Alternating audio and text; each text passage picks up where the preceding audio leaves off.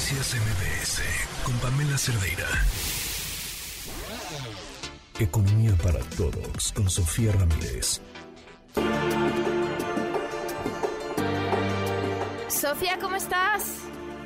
Bien, Pamela, la verdad es que con esa pregunta que lanzaste ahorita me desconcentré. A ver, no, pues suéltame tu opinión. ¿Tú qué crees? Porque, a ver, eh, o sea, yo me iba, la, la, primera imagen que recordé fue Denise Dresser en el Zócalo, que me pareció terrible y absolutamente condenable.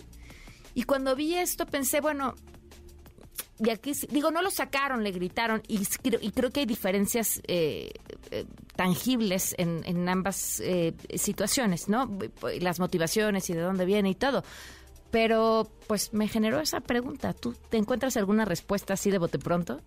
No, la verdad no, a mí me recordó al, a la escena histórica donde se supone que corrieron a López Portillo de un restaurante eh, ladrándole como perro, ¿no? Okay. Eh, hace no mucho tiempo también corrieron a, me parece que Manuel Bartlett hace un par de años de un restaurante en Polanco, eh, los comensales gritándoles, ¿no? Entonces, a ver, a mí yo coincido contigo, a mí se me hace que la línea es muy delgada, eh, yo creo que uno va cosechando una reputación del público, pues en este caso es el público, pero también es muy fácil que la masa se convierta rápidamente en una masa amorfa que pues genera violencia absolutamente innecesaria. Una cosa es que no no recibas a alguien en tu casa y otra cosa es que eches a alguien eh, de un entorno público, ¿no? Pero bueno, pues creo que con eso me quedo, con la masa de Hannah Arendt, de lo peligroso que es cuando todos empezamos a buchar a la misma persona, porque entonces se vuelve simplemente a personal. Híjole, que, que, que, no, pues sí, para así ser una opinión como de inmediato, te fuiste muy profunda, Sofía, gracias. Así ya, ahora, ahora ya me distraje yo no sé qué voy a hacer el resto de la hora. Mira, vamos a hablar de economía rápidamente. Fíjate que hay un montón de, de datos esta semana. Siento que el, puente nos agarró así medio en curva Primero que nada, hoy por la mañana tuvimos conocimiento de la encuesta expectativas de especialistas en economía que hace el Banco de México. Esta es muy útil porque aunque hay otras como la de Banamex, esta se hace de manera mensual, es una serie, se tienen ya varios años con la información de esta encuesta y lo que nos dice en este momento es que, eh, bueno, nos dice varias cosas. Yo quiero sacar tres. Primero, hay ajuste a la baja en las estimaciones de inflación para el cierre del año, es decir, el, el sector financiero encuestado por el Banco de México dice que la inflación efectivamente ya se percibe que vaya a la baja, no solamente por la no subyacente, en este caso los energéticos, que habíamos visto una caída en los índices generales de precios de los energéticos, sino prácticamente ya de la inflación subyacente que es la que nos tendría que estar ocupando y que quincena a quincena yo te vengo a contar que es la que tenemos que volver a ver. Esto muy de la mano con lo que ya habíamos platicado la semana pasada, que dijeron Victoria Rodríguez, la gobernadora del Banco de México, y el subgobernador Jonathan Hitch, que sea, eh, vaya, según las estimaciones del banco ya habíamos alcanzado el pico de inflación en agosto pasado. Eso son buenas noticias para ti, para mí, para todos los que consumimos cosas, sin duda, pero la segunda cosa muy importante que nos dice esta, esta encuesta es el crecimiento esperado para este año. Realmente, eh, esta semana también ya vimos noticias donde le preguntan al subsecretario Llorio de Hacienda si Hacienda va a al alza sus expectativas de crecimiento. Dijeron que no, hacen bien porque Hacienda tiene una expectativa de crecimiento del 3% en el año, lo cual es muchísimo, considerando que el sistema financiero considera, incluso con el ajuste a la alza de esta última encuesta, pues que vamos a crecer 1.6% en el año. Eso, mucho, poco, pues miren, para ponerlas en perspectiva, el crecimiento del primer trimestre de este año con cifras preliminares oportunas, como llama el INEGI, fue de 3.8% anual. Entonces, el pensar que vamos a crecer a 1.6 en todo el año presupone que los especialistas del sistema financiero, que son economistas, financieros, banqueros, etcétera, ya están descontando que hacia el cierre del año va a haber una contracción económica. Es probable que no sea ni demasiado dura ni demasiado larga.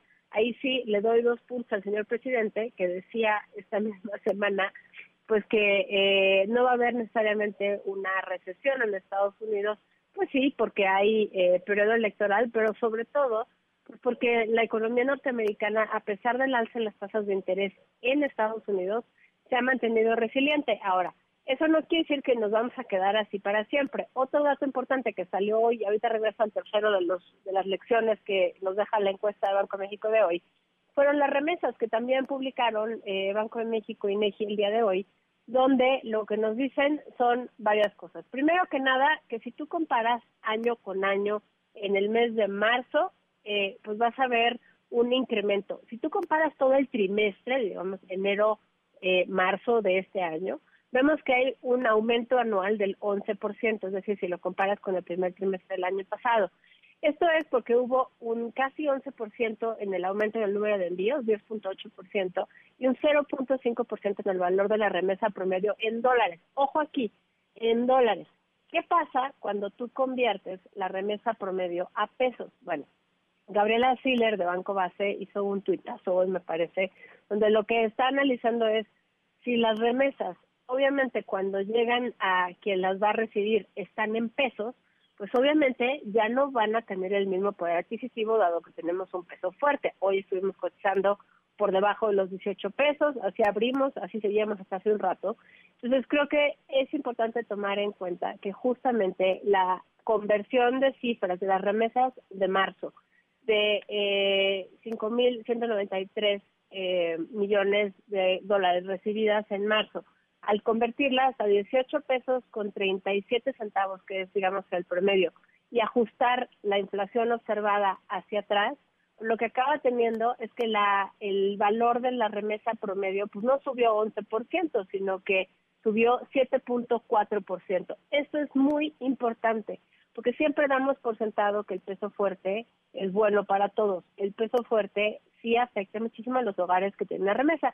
Y bueno, pues concluye Gabriela Siller que la última vez que se observaron cinco o más caídas a la tasa anual, como se han hilado ahorita de noviembre para acá, digamos, ajustando por inflación, pues fue en agosto del 2013. Entonces, creo que eh, no deja de ser relevante porque, pues, una vez más tenemos una economía norteamericana que cada vez más se ralentiza, un tipo de cambio que sigue fuerte en México por distintas razones como el nearshoring, por la cantidad de dólares que eso implica, porque eh, tenemos también una importante cantidad de inversión extranjera directa adicional, porque siguen entrando remesas, bueno, por todas estas razones y porque en un contexto, digamos, de em, riesgos globales, México parece ser un buen destino para invertir. Bueno, pues eso nos lleva a concluir que la encuesta del Banco de México pues haga sentido en términos de que la eh, el crecimiento digamos de la de la economía pero también de la inflación pues no pueden ser particularmente optimistas porque es signo de que la economía norteamericana se está ralentizando el que aunque haya un aumento de remesas pues no compense el incremento en el tipo de cambio.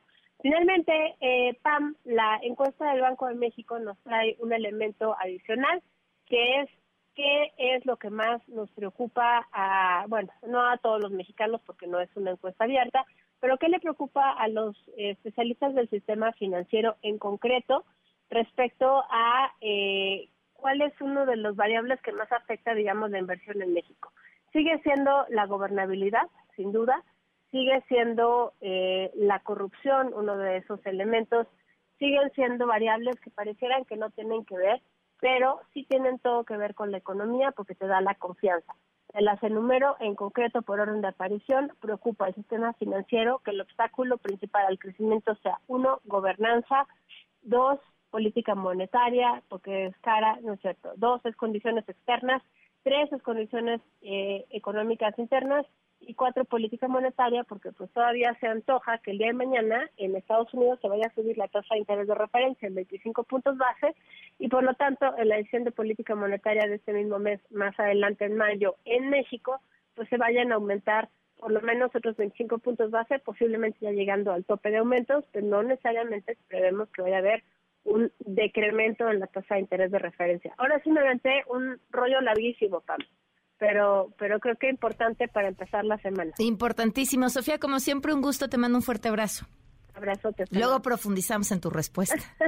Buenas tardes. Noticias MBS con Pamela Cerdeira.